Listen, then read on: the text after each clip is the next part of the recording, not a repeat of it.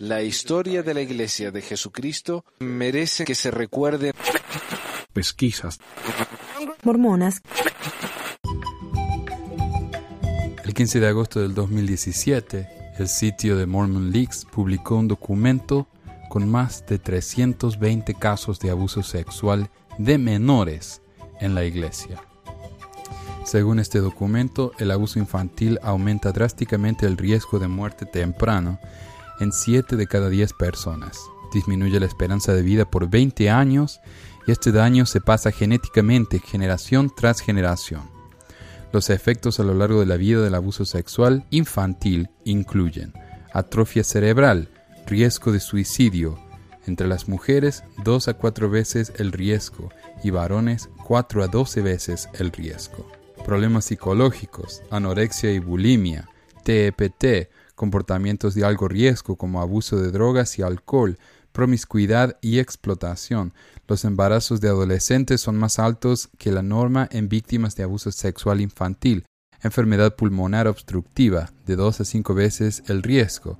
Hepatitis, de 2 a 5 veces el riesgo normal. Depresión, de 4 a 5 veces el riesgo normal. Cáncer de pulmón, 33% más riesgo cardiopatía isquémica 3,5 veces el riesgo, TDAH 2,5 veces el riesgo y autolesiones. Hay un aumento sustancial en los actos delictivos que conducen a más encarcelamientos por parte de una víctima comparado con la población general. Existe una alta asociación del abuso infantil que resulta en el desamparo. Los depredadores de niños en promedio abusarán de 175 niños en su vida. Algunos han admitido más de mil casos de abuso. Investigadores de Harvard han determinado que no hay cura para la pedofilia. Por lo tanto, el enfoque debe estar en proteger a nuestros niños. Según los expertos, el 86% de los abusos sexuales a menores nunca se denuncian y es una epidemia mundial con más de 40 millones de sobrevivientes. El daño de abuso es de gran alcance, le cuesta a este país miles de millones de dólares cada año.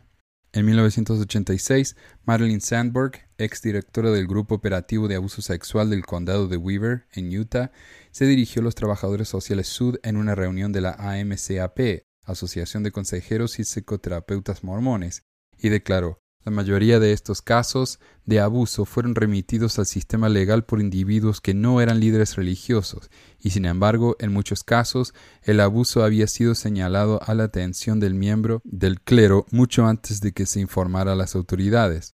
Un caso particular de incesto con el que trabajé había sido denunciado a seis obispos diferentes, y ninguno de esos obispos lo denunció a las autoridades. El abuso sexual continuó por un periodo de 11 años.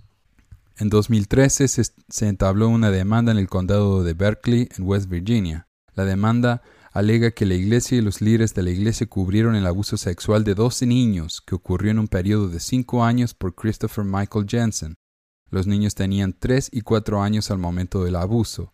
La demanda establece que la Iglesia fue notificada repetidamente o que tenía conocimiento de las acusaciones de que Jensen había abusado sexualmente de niños de familias de la Iglesia.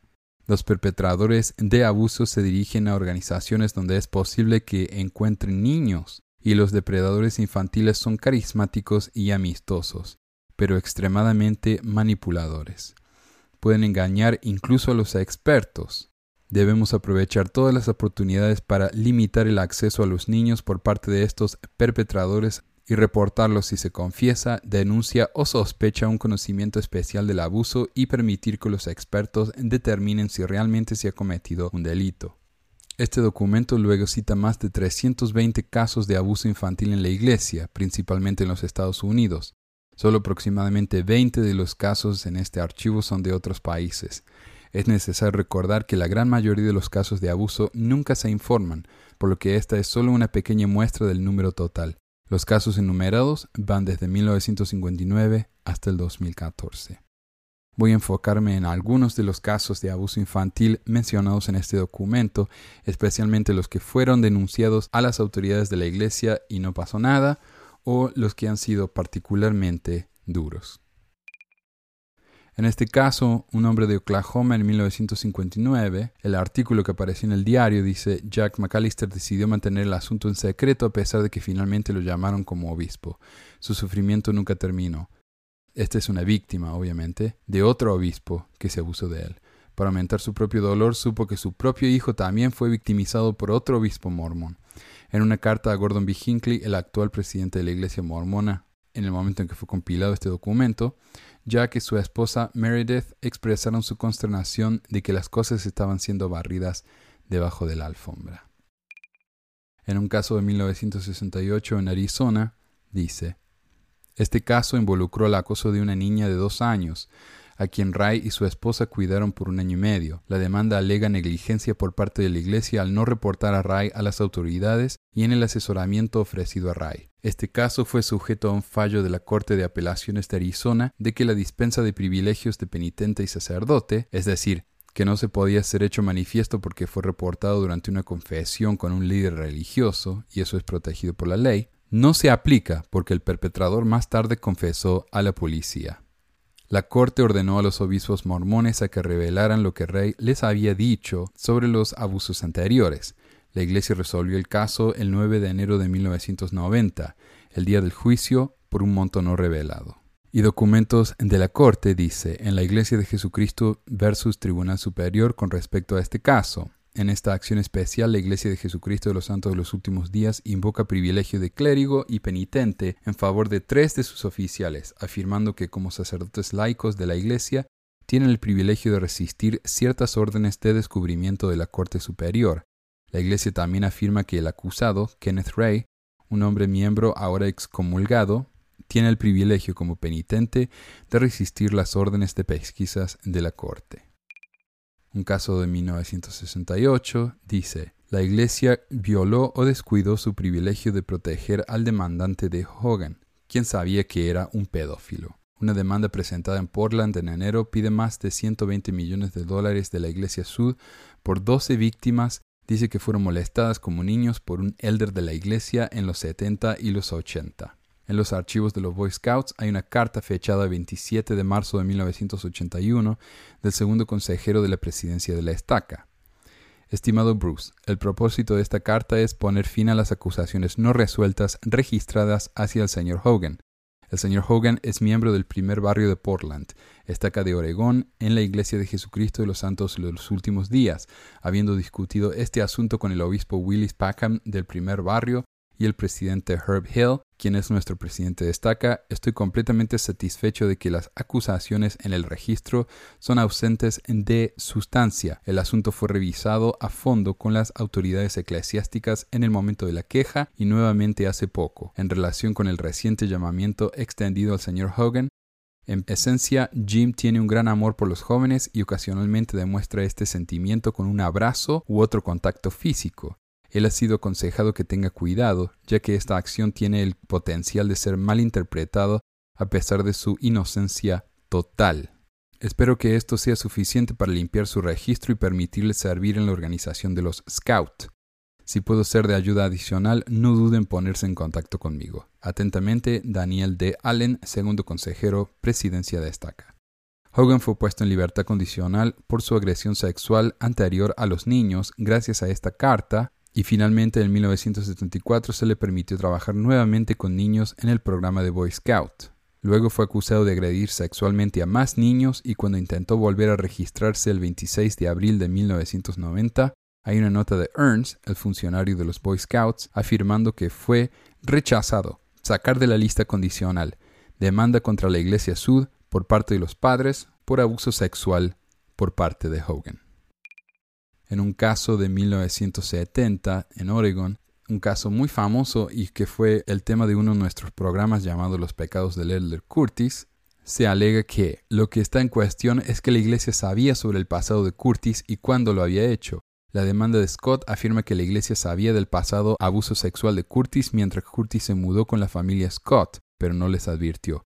Cuando se mudó a Oregón, Curtis había sido excomulgado de su barrio en Pensilvania por abuso sexual, Curtis fue rebautizado en 1984 según los antecedentes judiciales. Curtis se convirtió en miembro del barrio Rocky Butte en Portland donde abusó sexualmente de al menos cinco niños, de acuerdo con la queja del demandante.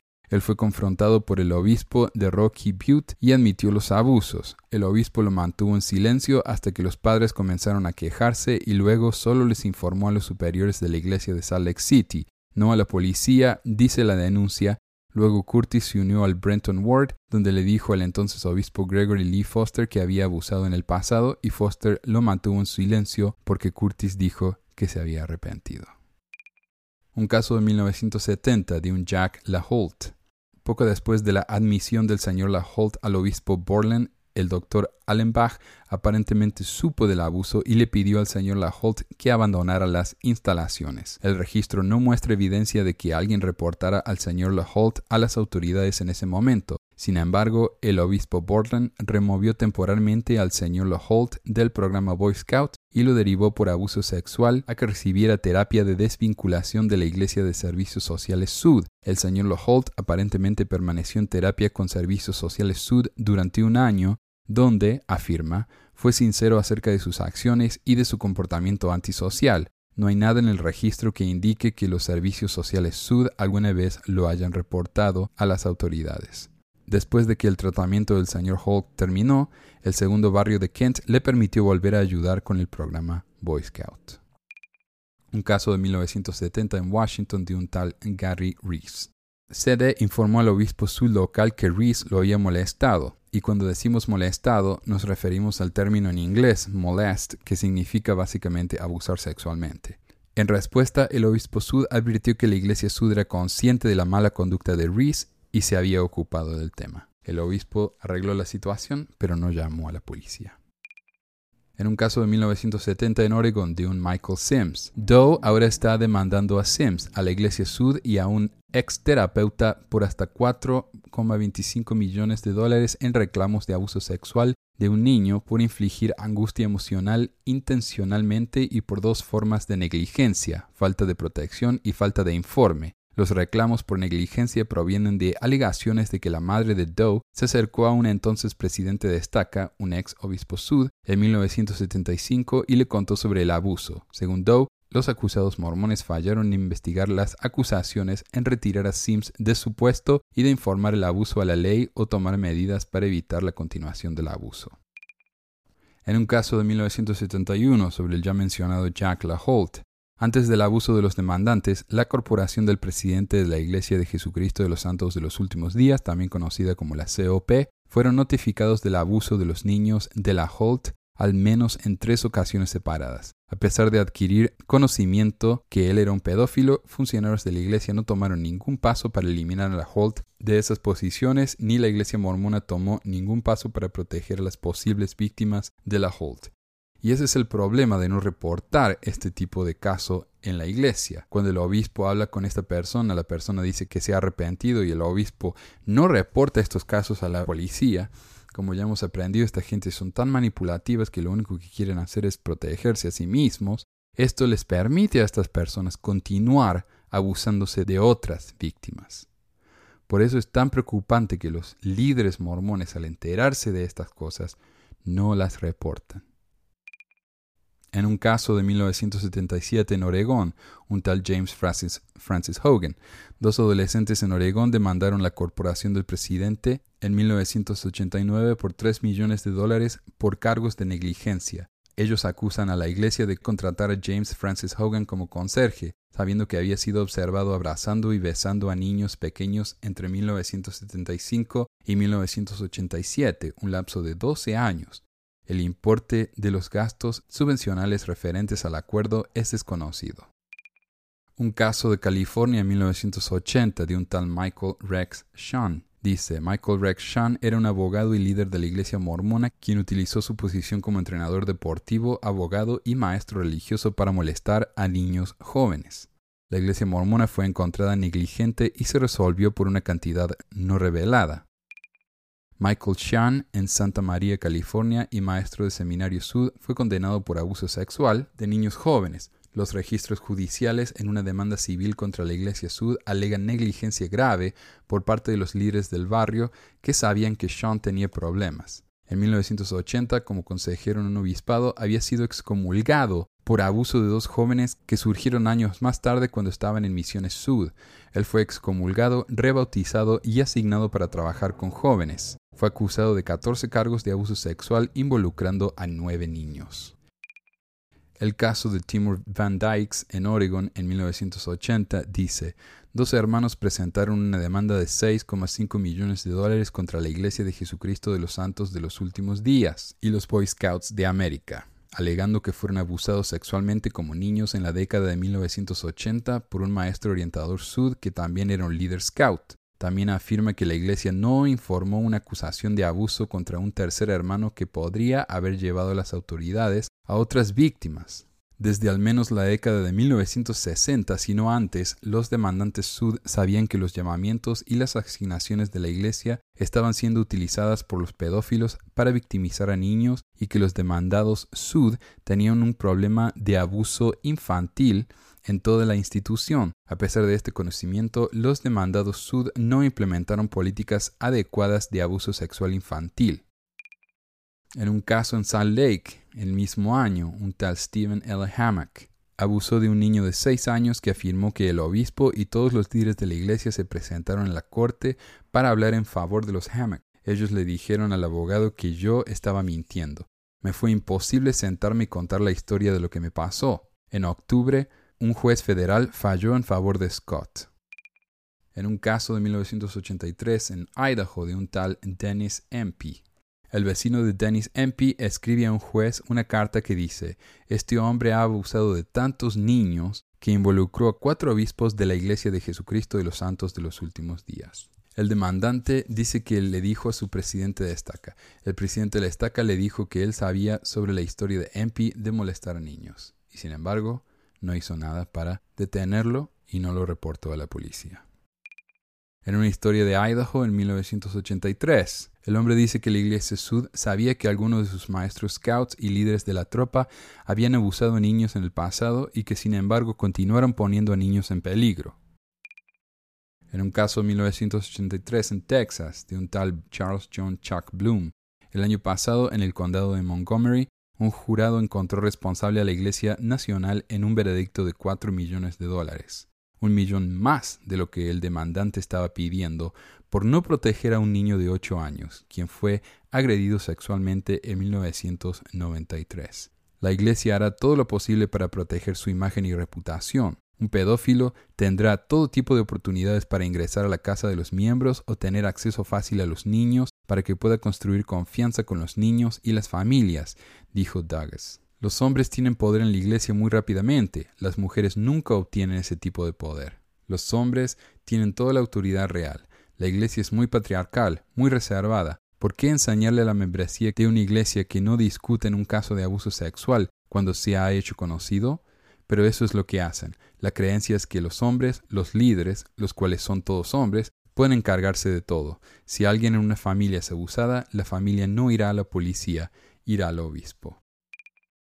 En un caso en Oklahoma en 1985, el caso es de un tal Ron Phelps. Un incidente de alto perfil en Oklahoma es un caso ejemplar de encubrimiento. En septiembre de 1993, Meredith y Jack McAllister y su hijo Scott de Yukon, Oklahoma, le dijeron a su presidente de estaca que Scott había sido abusado sexualmente por su obispo, Ronald Phelps. El presidente de estaca descontó y minimizó el abuso de Scott que había ocurrido durante un periodo de dos años, habiendo descubierto al hablar con otras familias que Phelps también había abusado de otros niños en el barrio, los McAllisters formaron un grupo de apoyo para sobrevivientes de abuso sexual. Los McAllister dijeron que el presidente de estaca les informó que habían crucificado a un hombre inocente y destruido a una familia, que habían calumniado a Phelps y que la palabra de los niños no puede tomarse por encima de la de un líder del sacerdocio.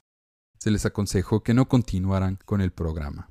Los McAllister hicieron una verificación de antecedentes de Phelps y descubrieron que había sido arrestado por exposición indecente antes de ser llamado como obispo en 1980. Él también había sido acusado de abuso sexual, pero no procesado. Este cargo era conocido por el liderazgo de la estaca cuando Phelps fue llamado para servir como obispo. El 8 de marzo de 1994, Phelps fue nuevamente arrestado en un baño para hombres en la Universidad de Oklahoma por indecencia pública y solicitar cometer un acto de lascivia. El presidente destaca luego informó a los McAllister que el arresto no tenía nada que ver con la acusación de abuso sexual. Phelps continuó sirviendo en posiciones de la iglesia.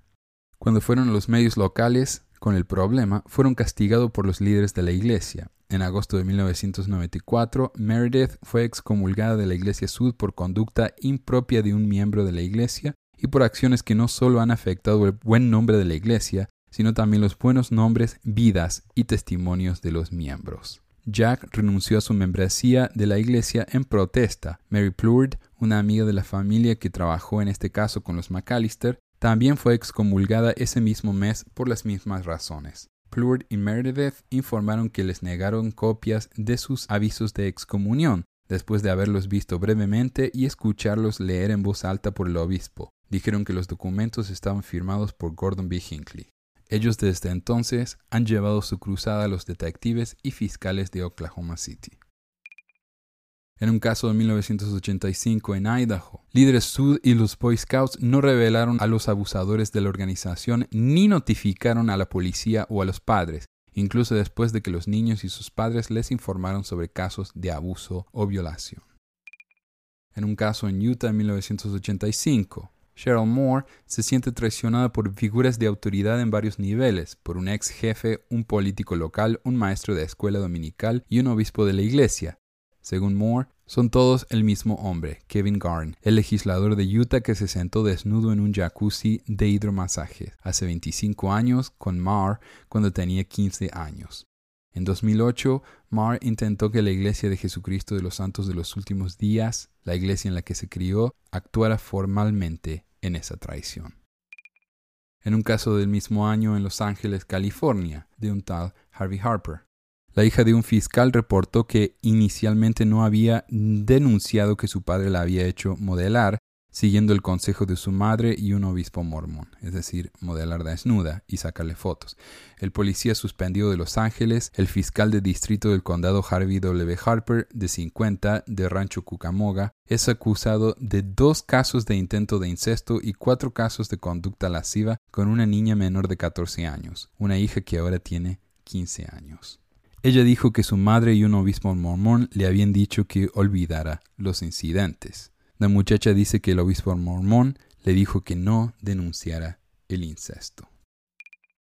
En un caso al año siguiente en Columbia, South Carolina, Thomas Eugene Dawkins, un maestro de escuela dominical mormona, fue acusado del peor caso de abuso sexual que he visto en mis 30 años en la aplicación de la ley, según el sheriff del condado, Richard Frank Powell, de Elgin, Carolina del Sur.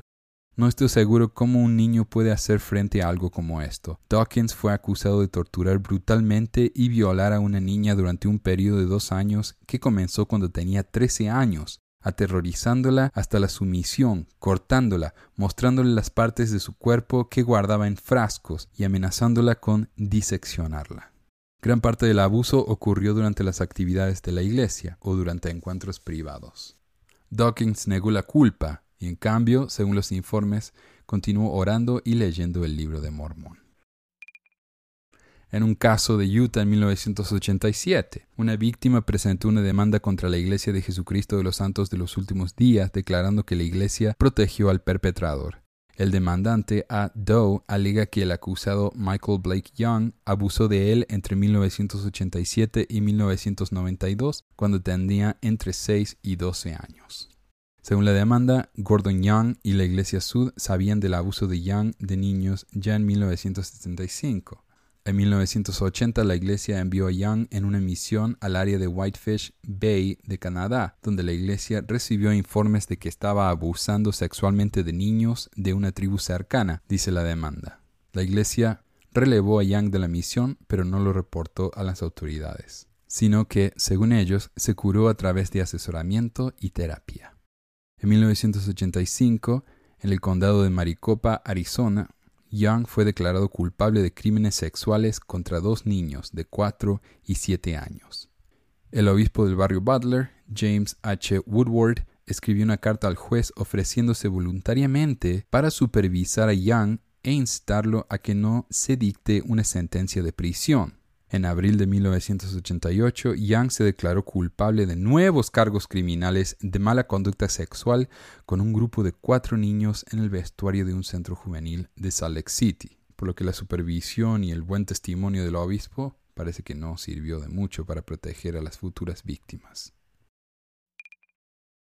Un caso de 1987, en Utah, se me llamó la atención por parte de un padre de un niño de 13 años que observó un interés muy antinatural que el señor Stilwell demostró hacia su hijo y varios de sus amigos. Al consultar con el obispo sud del señor Stilwell, encuentro que ha sido acusado de abusar sexualmente de un muchacho y de la madre del muchacho, pero que se negó tal actividad. He visitado a su obispo sud y él me aseguró que lo relevarían del programa Scout y de cualquier participación con la juventud. He recibido quejas de un maestro scout de otra tropa y de un padre de un niño de 13 años de que Robert Stilwell ha y está mostrando una atención inusual hacia su hijo y otros tres niños, invitándolos a ver películas y un viaje a una semana a la isla Catalina. En un caso en Oregón en 1987, un tal Franklin León Matías fue sentenciado por molestar a un niño de 11 años durante una clase de escuela dominical. El fiscal Ross West afirma que Matías había abusado sexualmente a más de 70 víctimas durante su vida adulta. El juez Gooding declaró, estoy decepcionado de que este asunto no haya sido manejado por el sistema de 1962. No tendríamos este desastre ahora. En un caso del 88 en Washington, la víctima de Peter Taylor dice que le dijo al obispo Hatch que su padrastro me tocó las partes íntimas en medio de la noche, en mi cama, y me hizo sentir incómoda. Según Jessica, el obispo Hatch respondió Estoy tan feliz de que hayas venido y me hayas hablado, porque ahora no tengo que informarlo. Un caso de 1988 en Australia. La jueza Carolyn Simpson negó hoy a la mujer la posibilidad de demandar debido a que el Estatuto de Limitaciones para comenzar la acción judicial en contra de su violador había expirado. El tribunal escuchó que cuando tenía 16 años, la mujer le había dicho a su madre que su padrastro la tocó y tuvo sexo con ella. Su madre lo reportó al obispo de la iglesia, quien también era un oficial de policía, y la iglesia condujo un tribunal disciplinario conocido como una corte disciplinaria, que dictaminó que el hombre debía ser excomulgado. La demandante tenía 14 años cuando fue abusada y dijo que los miembros de la iglesia debían haber sabido del abuso. El minuto que mi padrastro dijo lo que me hizo, la gente debería haberse levantado y haber llamado a la policía y haberles dicho lo que me había hecho. En un caso del mismo año en Idaho, había testificado bajo juramento que entre 1987 y 2007 abusó sexualmente de al menos 24 niños, muchos de ellos campistas scouts. Otra víctima tenía seis años. Las repetidas advertencias a la iglesia y a los exploradores fueron ignoradas. Stoll admite a la policía y a su madre y al obispo Sud que abusó de un vecino de seis años. Stoll habría tenido dieciséis. Fue enviado a Servicios Sociales Sud para recibir asesoramiento y el obispo dijo que estaba curado en un caso de 1988 en Nebraska. Un tal Robert D. Campbell, de 20 años, de Aberdeen, Idaho, fue liberado de la cárcel después de la misión. El presidente David Campbell, sin relación, requirió una fianza de 10 mil dólares. La mujer le dijo a un periódico local que las autoridades de la iglesia le dijeron que no llamara a la policía, que manejarían el incidente entre ellos. 1988, Arizona. La madre de la víctima de abuso infantil interpuso una demanda contra el presunto abusador y en contra de la Iglesia, acusando a la Iglesia de haber sido negligente en el asesoramiento y tratamiento del presunto abusador sexual y en fallar al reportar su conducta a los oficiales de la ley. Se buscó una pesquisa por parte de tres funcionarios de la Iglesia, quienes afirmaron que la información solicitada era privilegiada bajo privilegio de clérigo penitente. Otro caso en el que la Iglesia prefiere proteger a un violador antes de revelar su confesión, diciendo que es algo demasiado sagrado como para compartirse. En este punto le preguntó al señor Rey cuántas veces había tenido contacto con las autoridades de la iglesia en referencia a su problema sexual. El señor Rey me dijo que en 1968 había tenido contacto con un obispo George Standage en referencia con el contacto sexual con una niña de 12 años llamada Debbie y su hija. El señor Ray declaró que este obispo Standage le envió a ver a Franklin Gibson para que lo tratara. El señor Ray declara además que había visto a un obispo Bailey mientras estuvo en Albuquerque, Nuevo México, durante el periodo de mayo de 1976 a mayo de 1980, y que le había dicho a este obispo Bailey de que estaba saliendo con una mujer adulta y también sobre su contacto con Debbie, de 12 años de edad, apellido desconocido, y su hija. Pero él no entró en detalles. Las conversaciones cayeron dentro de este ritual de confesión, según la Iglesia, y por lo tanto están protegidas de las pesquisas por el privilegio de clérigo penitente. En el caso de 1989 en West Valley City del obispo Dave, un seudónimo, fue acusado de seis cargos de abuso sexual infantil. El obispo de la Iglesia Sud abusó sexualmente de un niño cuyo primer nombre es Casey en abril de 2004 la madre de Casey reportó a Dave y este pedófilo fue acusado de seis cargos de abuso sexual hacia un niño. El estatuto de limitaciones había pasado y la familia se enteró un año después y no se pudieron presentar cargos contra este pedófilo. En el 2003, el obispo de la iglesia, Sud Lamont Cadbury, fue informado de que Dave abusó sexualmente de un niño y al ser informado del abuso un mes después, Dave fue excomulgado, pero la iglesia Sud no le informó a la policía cómo Casey y su familia supusieron que lo había hecho. El presidente destaca, Jeffrey Mayer le dijo a la madre de Casey, Linda, queremos mantener esto discreto. En el proceso de la investigación, la policía de West Valley City descubrió a otra de las víctimas de Dave, un hombre llamado Kevin, que dijo haber sido abusado por Dave.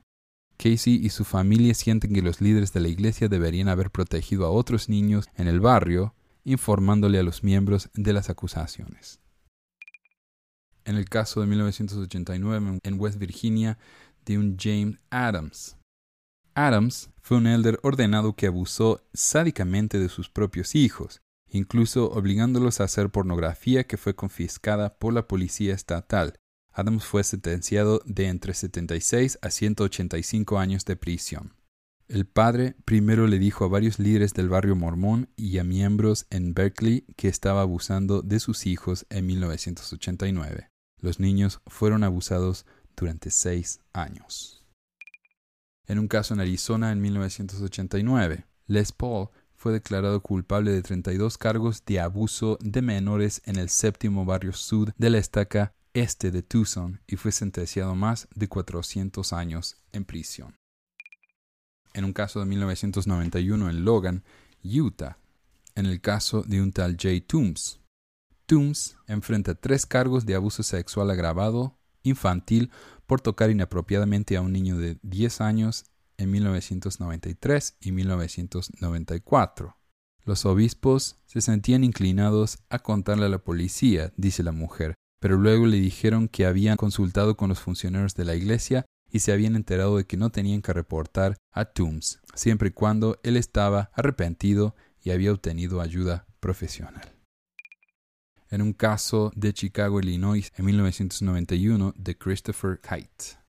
La iglesia mormona es nombrada como acusada en la demanda porque Kite abusó sexualmente de la menor en al menos 10 ocasiones en las instalaciones de la iglesia en West Lake Street, en Wilmette, Illinois, y como un sacerdote ordenado de la iglesia, Kite estaba bajo supervisión directa y control de la iglesia en un caso de 1992 en Los Ángeles, California, de un tal Christian Bernson.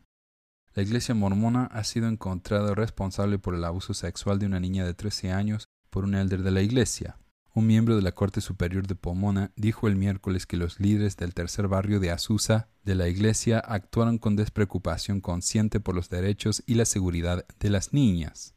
El obispo Sud Cutler no reportó al pedófilo Sud Christian Bernson en un caso el mismo año en Seattle, Washington. La niña le dijo a sus padres sobre el presunto abuso en septiembre de 1992. Los padres de la víctima luego hicieron un informe con los funcionarios de la iglesia mormona. De acuerdo con los documentos, los padres aparentemente esperaban que la iglesia informara el presunto crimen a la policía. La familia posteriormente se mudó al condado de King Tom Stoliker, el obispo del primer barrio de Alderwood de la iglesia mormona, dijo que el crimen le fue reportado en 1992 por los padres del niño. Pero Stoker no le informó a la policía porque había recibido la información de segunda mano, dijo.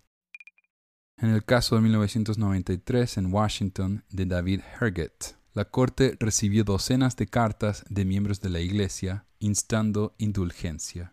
Uno fue escrito por un detective de la policía de Seattle, quien pertenecía a la congregación. El jefe de policía de Mount Flake Terrace, Scott Smith, dijo que los detectives identificaron al menos a siete muchachos a los que Herbert abusó a lo largo de los años. Un niño estimó que al menos 1.400 actos de abuso ocurrieron comenzando en el verano del 2001.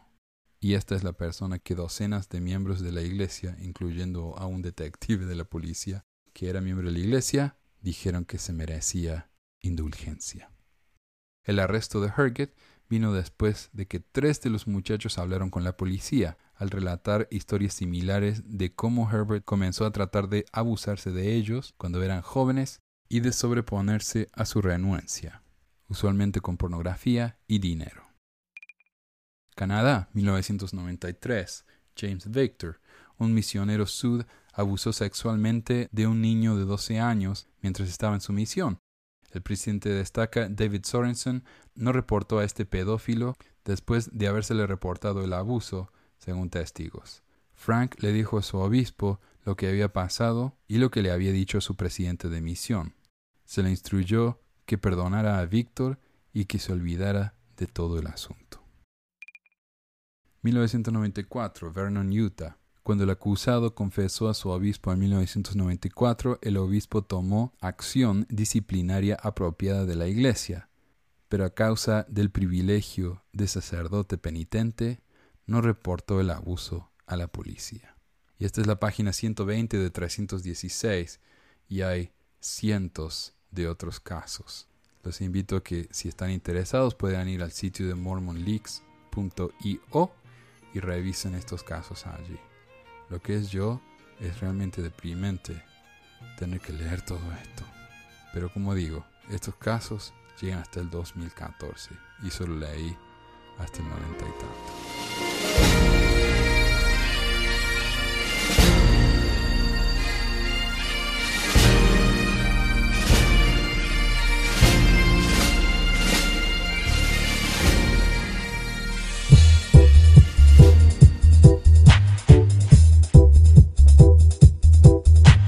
Gracias por escuchar esta edición de Pesquisas Mormonas. No se olvide de visitar nuestro website en pesquisasmormonas.com o pesmor.com y nuestro blog en pesquisasmormonas.org o pesmor.org.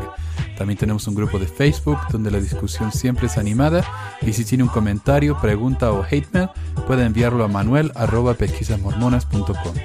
Y si por alguna razón ha abandonado la iglesia y ya no sabe qué hacer con todos esos miles de dólares extras, ahora que ya no paga el diezmo, le agradeceríamos si nos envía uno o dos dólares por medio de Patreon en patreon.com barra pesquisas mormonas o en paypal.me barra pesquisas mormonas para ayudarnos a cubrir los gastos de domain y hosting del podcast.